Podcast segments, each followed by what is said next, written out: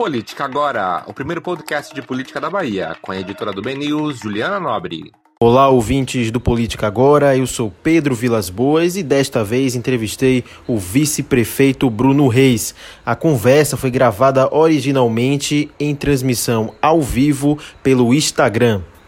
Secretário, eu quero começar a entrevista como eu tenho feito com todos os entrevistados, é, saber da sua rotina, como a pandemia do coronavírus afetou a sua rotina, o seu dia a dia como o senhor tem conseguido realizar as suas atividades, mesmo em meio a essa situação dramática de saúde pública que estamos vivendo? Todos nós tivemos que nos adequar, vamos dizer assim, a esse novo normal, que é principalmente utilizar as ferramentas tecnológicas, como nós estamos agora aqui conversando, é, fazendo uma entrevista virtual. Da mesma forma, a gente está usando esses mecanismos mecanismos para a maioria das atividades da prefeitura. Só não aquelas atividades de rua que exigem que sejam presenciais, mas todas as outras, as reuniões é, com a equipe, as reuniões é, nos despachos semanais com o prefeito, logo após aqui essa nossa entrevista, eu vou conversar com o prefeito sobre como estão, como estão as obras da nossa cidade, cronograma delas. É, a gente faz diariamente sempre à noite. Essas reuniões começam em média às nove e meia da noite, vão até onze e meia, meia-noite, como foi o caso ontem, fazendo uma análise do dia da evolução da pandemia do Covid em nossa cidade.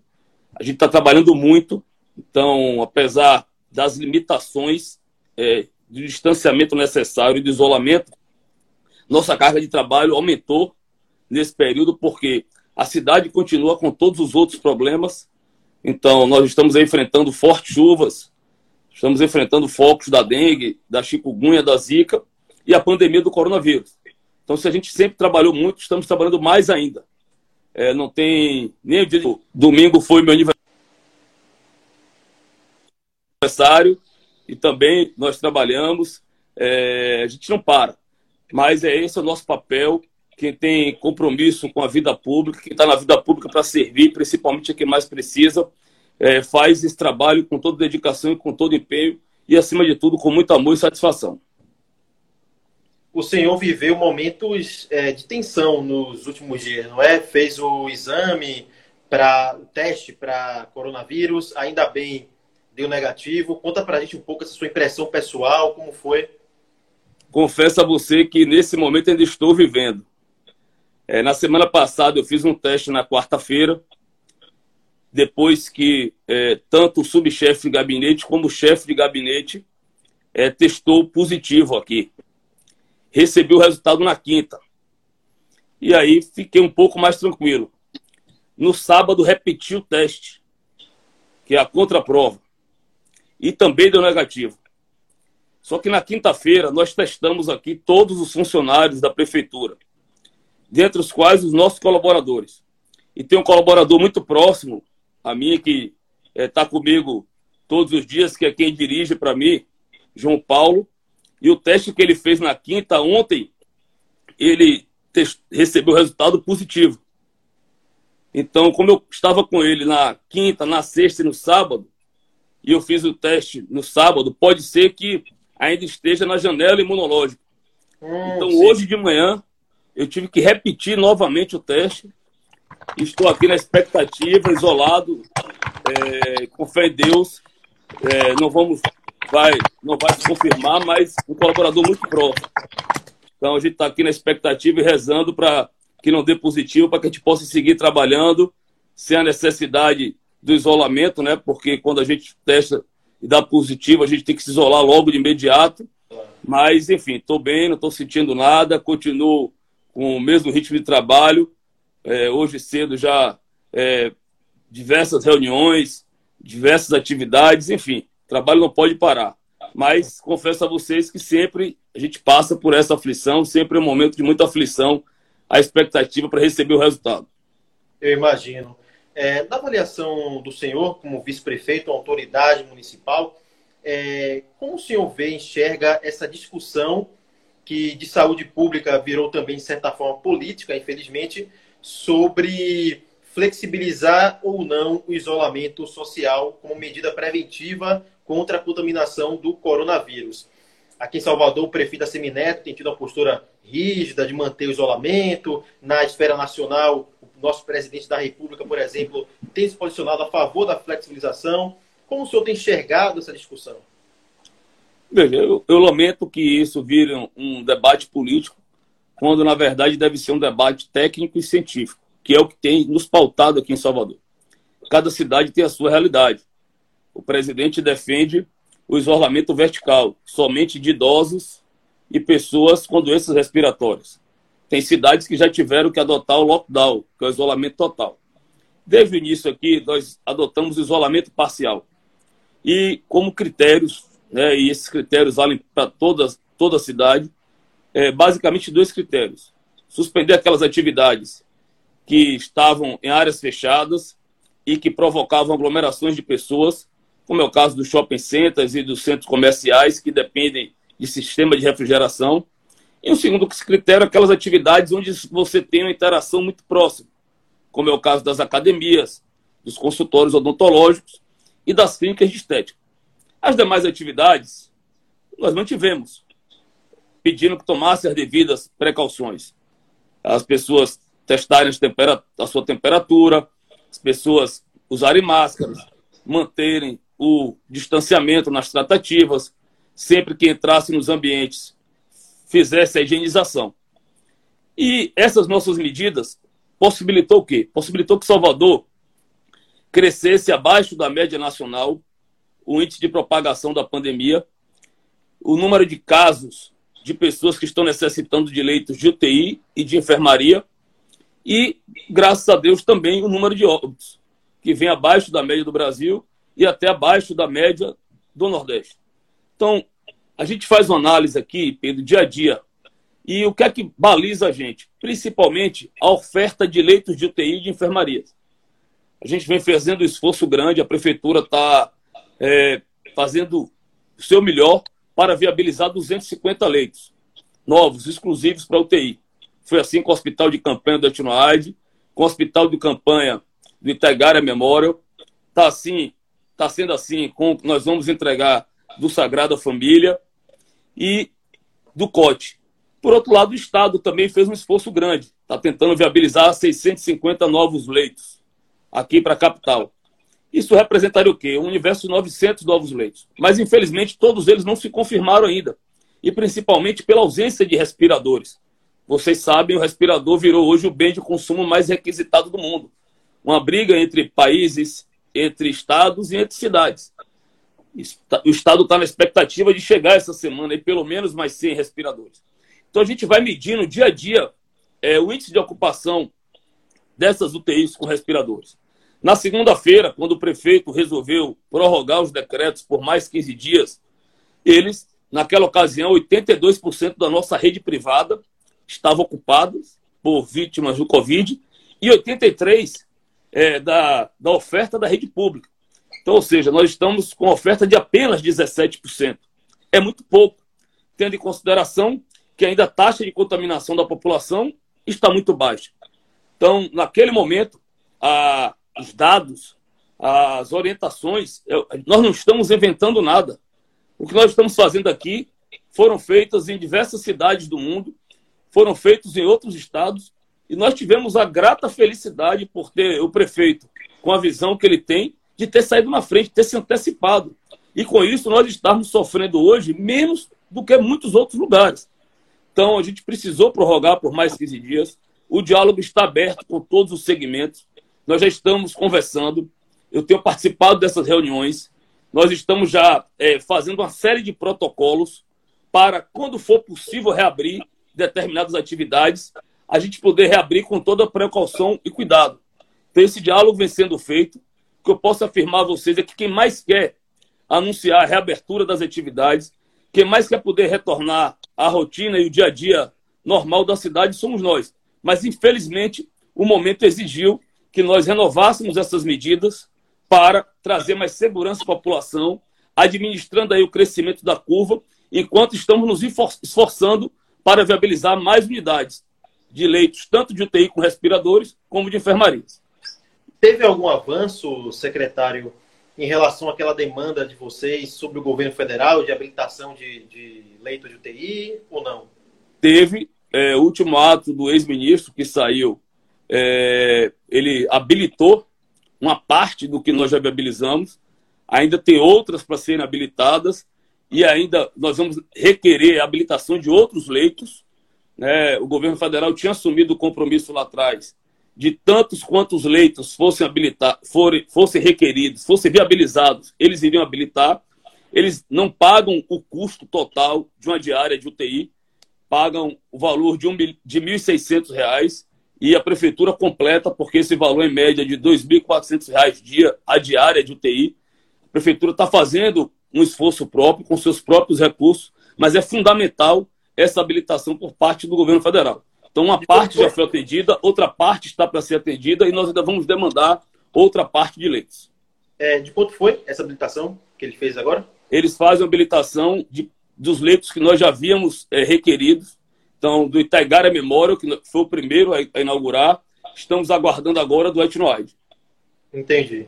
É, falando um pouco de política agora, não tem como não falar, o senhor é pré-candidato à prefeitura, tem aparecido muito bem posicionado nas pesquisas tinha aparecido, né? Porque com essa pandemia as pesquisas pararam também, mas o senhor estava muito. É, pararam e também não, agora as pesquisas não refletem o momento, né? É, é, as pesquisas agora são de outros temas, é mais a ver com o coronavírus, mas o senhor estava muito bem avaliado. É, no final do mês, é, o PT chegou a acionar a justiça contra o senhor, alegando que estaria politizando e fazendo campanha com a entrega de cestas básicas, tudo em meio a essa disputa política. Como é que o senhor é, recebeu a, a, a, notificação dessa ação e em que pé está isso? A gente lamenta né, que o PT, nesse momento, que, queira estar fazendo política. É, eu sou vice-prefeito da cidade, componho oficialmente é, um comitê que nós criamos aqui sobre a presidência do prefeito, para que todos estivessem mobilizados no enfrentamento ao combate da pandemia do coronavírus. Eu, pela minha experiência na área social, pasta em que fui secretário, é, inclusive tenho um mestrado nessa área, estou é, dedicando o meu conhecimento, a minha visão, a experiência que eu tive no período que passei por lá e principalmente o profundo conhecimento da cidade. Venho aqui nesses praticamente últimos oito anos, vivendo o dia a dia da cidade, ajudando o prefeito a Neto. Então, estou colocando à disposição é, tudo que eu aprendi de bom na vida para ajudar nesse momento sem qualquer preocupação com eleição, sem qualquer preocupação política. Vai ter o um momento é, dos debates, vai ter o um momento é, da apresentação das candidaturas, vai ter o momento de cada um debater e dialogar com a cidade. E eu sei que a cidade vai no momento certo, que não é agora, é, e nós não sabemos quando vai ser. Então, portanto, não há por que se preocupar com eleição. A gente não sabe nem se a eleição vai ocorrer esse ano, se vai ser ano que vem ou 2022. O importante agora é salvar a vida das pessoas, é ajudar a quem mais precisa. E eu acho que é isso que o PT precisa fazer, também dar a sua colaboração. O senhor já foi ouvido na ação? Em que pé está isso? O conhecimento que eu tive, é, a ação foi proposta no, no, é, no juízo que era incompetente, o juiz se deu pra, por incompetente, Aí eu não sei se a ação foi arquivada ou se foi para outra, outra esfera para ser apreciado. Enfim, o que importa é que eu estou tranquilo, tenho consciência do que eu estou fazendo, é, que é ajudando quem mais precisa e sem qualquer vinculação eleitoral ou política. E tenho, confio na justiça e tenho certeza que essa ação não irá prosperar. Estamos conversando com o vice-prefeito Bruno Reis, ele é secretário municipal de obras e pré-candidato à Prefeitura de Salvador. Mandem perguntas que eu encaminho para ele, não só críticas e, e elogios, não. É, secretário, ainda sobre eleições, o senhor falou do adiamento. Qual o seu é, posicionamento sobre essa discussão? Não só se é a favor ou contra, mas como o senhor tem enxergado essa possibilidade? Bom, o que eu tenho dito é que vai chegar o mês de junho, e que fatalmente vai ter que se debruçar sobre esse assunto. É, o problema não é nem o dia da eleição em si, porque é, dá para você fazer em dois dias, com horários alternados, priorizando a votação é, dos idosos que são mais vulneráveis nesse momento, se for o caso, então até é, possibilitar aqueles, é, aqueles que estão acima de 60 anos, a, a, o voto não é obrigatório. O problema é como fazer campanha, como o candidato se apresentar, como poder interagir com a sociedade. Por mais que as redes sociais estejam aí, tem o próprio programa de televisão, isso ajuda, mas isso não é suficiente. Então, eu creio que se a pandemia continuar na projeção que os técnicos, os cientistas apontam, que é, no mês de junho é que deve estar ocorrendo o pico, perdurando até julho, a tendência é que haja um adiamento das eleições. Né? Pelo menos que a gente ouve lá em Brasília, é, dos deputados, dos parlamentares, é que essa é uma tendência. Mas confesso a você que a gente não está preocupado com isso, eu não estou pautado por isso. Eu tenho dedicado a minha energia, meu trabalho ao combate à pandemia. É, a gente está enfrentando fortes chuvas, então isso dificulta muito o dia a dia da cidade, porque a gente tem que estar tá com manutenção. É, chove, abre buraco no asfalto, tem fuga de material, tem uma, é, risco de deslizamento, é, árvores caem. Então a gente precisa estar tá dando esse, chegando junto com esse suporte. Então esse, é, esse tem sido o foco nesse momento. Volto a dizer, é, o que tinha que ser feito foi feito. Nosso nome foi apresentado lá atrás como representante é, do trabalho, para que esse trabalho do prefeito Assemineto possa avançar. É, temos aí o apoio de um conjunto de partidos que estão bem organizados. É, então, no momento certo, vai ter prazo para acontecer as convenções, e aí vai se discutir vice, vai se discutir é, todos os outros desdobramentos naturais que envolvem um processo eleitoral. O senhor falou de vice, eu vou aproveitar então a pergunta. Eu pedi, mandaram do Marinho Costa. Ele pergunta sobre o nome de Ana Paula Matos. Ana Paula Matos será sua vice na chapa? Agora, antes do senhor comentar sobre o nome dela, é, também comente sobre outro secretário. Depois da ida de Geraldo Júnior ao MDB, Geraldo Júnior, presidente da Câmara Municipal, o Republicanos, que é outro partido que está ali no horizonte, nessas especulações todas para ocupar essa vaga de vice, lançou Manassés. Como o senhor vê o nome de Manassés? E aproveitando a pergunta do nosso espectador Marinho Costa, como o senhor avalia o nome de Ana Paula Matos? É verdade que ela está sendo cogitada? Todos os nomes que até então vêm sendo apresentados pelos partidos, ou que vêm sendo cogitados ou especulados pela imprensa, ou até pelas opções e desejos pessoais de cada um, são grandes nomes, nomes qualificadíssimos, nomes que têm serviços prestados, muitos inclusive na área social de destaque, outros nomes é, já qualificados na administração pública, como é o caso, por exemplo, de Geraldo Júnior, de Leonardo Prates, é, e de tantos outros nomes que surgem. A gente fica feliz de ver esses nomes surgirem. Isso é uma certeza de que confirma que nosso nome está bem posicionado mas, como eu disse, no momento certo, a gente vai travar esse debate. O que você pode ter certeza é que nós vamos saber construir, como nós construímos uma grande aliança para governar a cidade e fazer com que esse projeto vitorioso, que vem transformando a cidade, ele possa avançar. Eu tenho certeza que todos esses nomes, é, que são nomes que se colocam à disposição, quem é que não quer contribuir com a participação ainda maior num projeto como esse? Todos querem. E nós vamos saber construir isso garantindo a unidade, a harmonia do nosso grupo e tenho certeza que iremos escolher o melhor nome para o meu lado ajudar a governar a cidade, se essa for a vontade da população no dia da eleição. É, a cidade se acostumou com o vice-prefeito e com o prefeito parceiro, que trabalham de mãos dadas. É, o gabinete nosso na prefeitura é ao lado do prefeito. É, ele tem as missões dele, me delega outras atribuições e a gente trabalha de forma unida, liderando a nossa equipe, e é por isso que a Salvador tem dado tantos resultados. Sim, é, esses outros nomes que eu citei, eles já, já eram conhecidos na, na, nos bastidores, agora o de Ana Paula Matos surgiu... Grande nome, Ana Paula está brilhando aí à frente da Secretaria de Promoção Social, tem feito um grande trabalho, reconhecido por todos, e esse trabalho agora, principalmente com o surgimento da pandemia, é, começa a fazer com que seu nome seja ventilado. Então, é um grande quadro público, pessoa extremamente competente, conheço há muito tempo, tenho a alegria de trabalhar, de conviver com ela há mais de 20 anos, né, da mesma forma com todos os outros nomes que foram apresentados, seja de Geraldo Júnior, seja de Leonardo Prade, seja de Manassés, o de irmão Lázaro, que às vezes eu vejo também aí sendo é, levantado e cogitado pela imprensa, o de alguns vereadores, de outras pessoas fora da administração da administração pública, pessoas que representam os mais diversos segmentos. Então, é, a gente fica feliz. Como eu disse, nós temos alternativas, temos grandes opções, grandes nomes, que eu tenho certeza que no momento certo, que não é agora, eu disse sempre, esse assunto está eleição, tiramos da cabeça. Prioridade agora é salvar vidas, preservar vidas, ajudar as pessoas que estão mais precisando, somente os mais pobres, com esses projetos sociais, em especial o programa Salvador por Todos, é garantir o pagamento dos servidores em dia, é garantir a, o funcionamento normal da cidade no seu dia a dia, então a coleta regular de lixo, a manutenção da cidade que está sofrendo aí com as chuvas, a iluminação, enfim.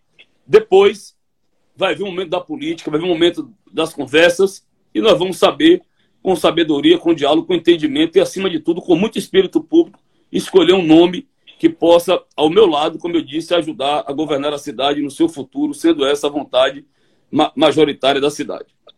Como está o orçamento da prefeitura em meio a essa, toda, toda essa pandemia e esses gastos imprevistos, secretário? É, o, incluindo o auxílio que vocês estão pagando para os trabalhadores, é, isso tem afetado muito? Está tudo indo como planejado? Teve algum imprevisto no caminho? Como está? Não, tivemos perdas significativas. É, principal tributo da, de arrecadação municipal é o ISS. Então, com a paralisação das atividades, você não tem o fato gerador do tributo. Então, ninguém tira nota fiscal, ninguém está prestando serviço. Então, isso representou uma queda expressiva. Quando a gente faz uma média da queda dos tributos municipais, passa de 30%. Então, no mês de abril, houve uma diferença entre, entre a arrecadação corrente e as despesas correntes do valor de 129 milhões de reais. É verdade, nós tínhamos um superávit, então nós tínhamos um, um caixa, uma poupança corrente, nós tínhamos, nós fizemos um contingenciamento, é, congelando alguns projetos que não eram essenciais. Por exemplo, tinha algumas obras que estavam licitadas, o que nós chegamos até iniciar, que nós paralisamos, porque ainda estavam em fase de mobilização, e é, outros programas e projetos que não eram essenciais, que nós paralisamos nesse momento para aguardar como é que vai ficar a evolução da arrecadação do município. Então, esse socorro federal também, que está por vir, que foi aprovado pelo Congresso Nacional, isso vai permitir a gente tentar equilibrar as contas. Mas nós tivemos uma série de outros gastos e investimentos que não estavam previstos. A exemplo desses investimentos na área da saúde, só na área da saúde, todas as iniciativas e todas as ações, é algo em torno de 250 milhões de reais que nós vamos ter que desembolsar. Somado a todos os programas, projetos sociais, são mais 100 milhões de reais. Então, você veja, gastos que não estavam previstos dão 350 milhões de reais. Então, são gastos expressivos e necessários nesse momento, que são prioritários nesse momento.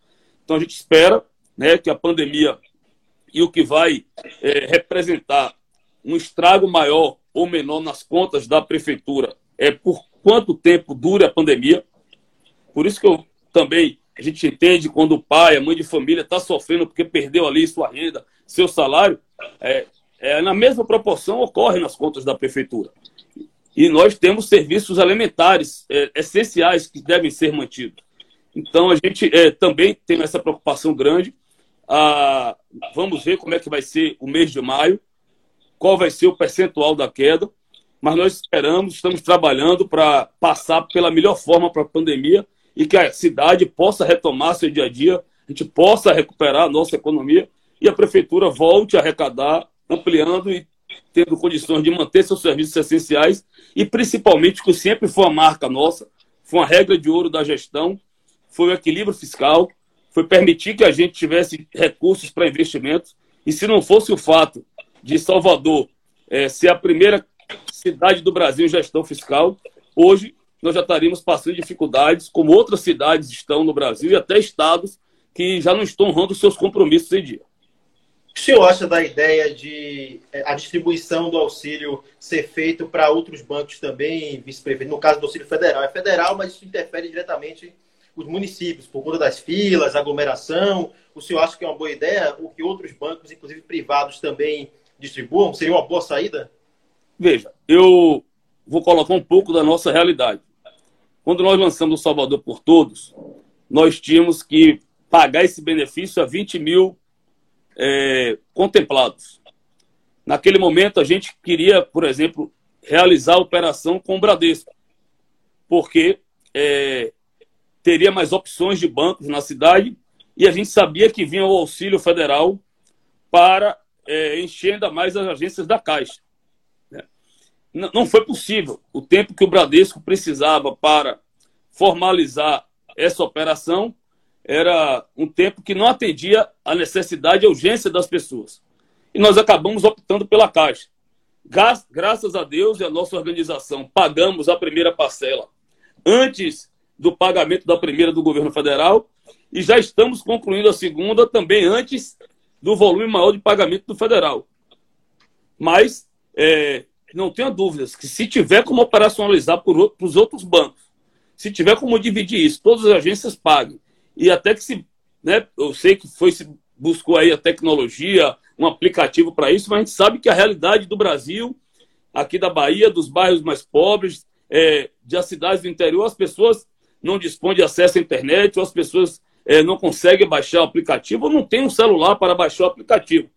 Então, não tenha dúvida que qualquer recurso de tecnologia e ampliação para outros bancos, sendo possível, deve ser feito. O que nós estamos fazendo aqui em Salvador, mesmo sem ser responsabilidade nossa, é dar todo apoio aí nesse a Caixa. Então, estamos lá organizando as filas, botando cadeiras, medindo a temperatura das pessoas, é, dando o suporte necessário para amenizar aí é, a dificuldade dessas pessoas de sacar o benefício. Mas não tenha dúvida que eu sou a favor, sim, que possa ampliar para todos os bancos. É óbvio, naturalmente, sendo possível do ponto de vista tecnológico e que haja também sem perder o controle, afinal de contas, são recursos públicos que estão sendo disponibilizados e tem que ser prestado contas devidamente. Secretário, para encerrar a entrevista, é, a gente começou a conversa, o senhor comentou de outros problemas que a cidade enfrenta além do coronavírus e tem que lidar com, esses, com essas demandas paralelas. O senhor é pré-candidato à prefeitura. Por mais que a pauta não seja política, mas é importante te ouvir o que, que o senhor pensa para a cidade, para encerrar é, uma conclusão. O que, que o senhor acha que seria o problema principal da capital baiana e que o senhor, se fosse eleito, focaria nesse, nessa demanda para resolver e solucionar o problema? Cidade tem um déficit em diversas áreas. Nós conseguimos avançar muito na educação, mas ainda precisamos avançar. Na saúde, agora, chegamos a mais de 47% de cobertura da atenção básica, apesar de nossos dados já passar da casa de 50%. Você tem déficit na habitação, problemas de mobilidade, problemas de infraestrutura urbana, pessoas que moram na área de risco. É, infelizmente, ainda é, das baixadas, você tem uma série de córregos e canais que correm a céu aberto. É, infelizmente, as pessoas morando sobre esses canais, tendo que conviver com ratos, com baratas. Então, isso é, efetivamente nos choca muito. Eu tenho dedicado minha energia para ir mudando essa realidade que pese esgoto ser uma responsabilidade ainda hoje da Embasa. Quem sabe no futuro isso possa mudar, mas não tenha dúvidas que o maior problema da cidade é a geração de emprego e renda, é crescimento econômico. A cidade ainda é uma cidade muito pobre. E, infelizmente, depois da pandemia do coronavírus, essa situação ainda vai se agravar mais.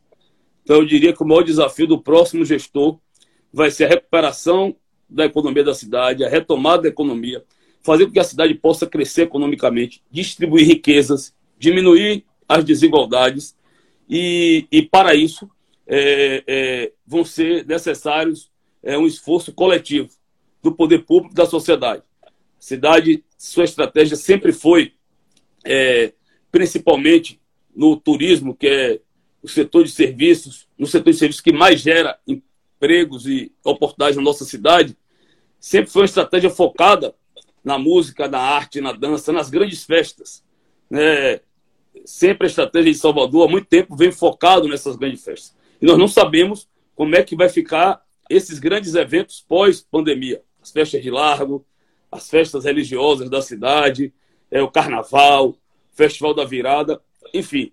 Então, nós já estamos estudando, já procurando contratar consultoria, analisando quais são outros vetores de crescimento econômico, quais são outras potencialidades da cidade que nós vamos precisar estimular para tentar equilibrar a matriz econômica da nossa cidade.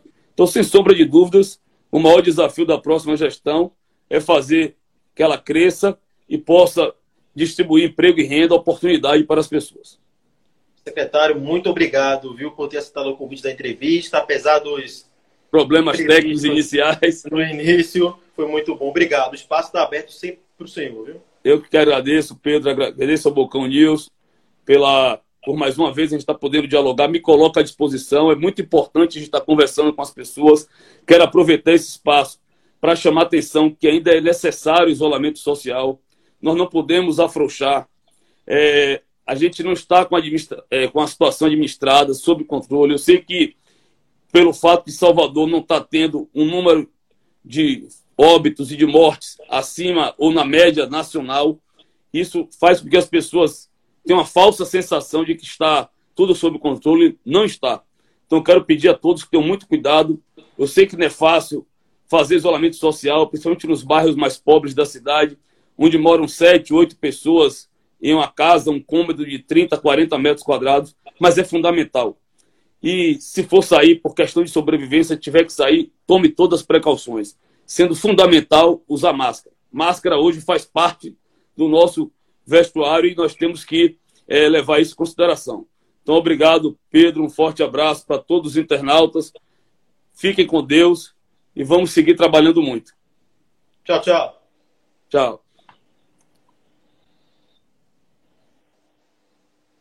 Bom, então foi isso, pessoal. Chegou ao fim mais uma edição do Política Agora, o quadro de política do BNews dedicado a entrevistas com políticos, com autoridades locais e nacionais. A entrevista com Bruno Reis vai ficar disponível depois na íntegra no nosso IGTV, mas também você pode ouvi-la em formato de podcast. A gente também vai disponibilizar nesse formato, como a gente tem feito com todas as conversas. Tchau, tchau e até a próxima entrevista.